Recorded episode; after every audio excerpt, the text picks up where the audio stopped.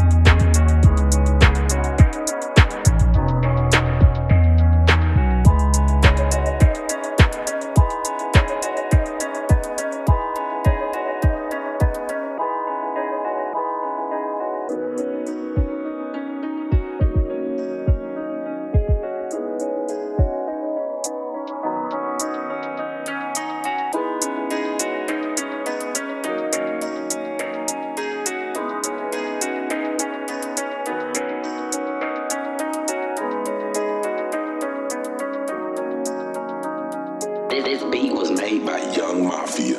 Matt and Rikson on the track.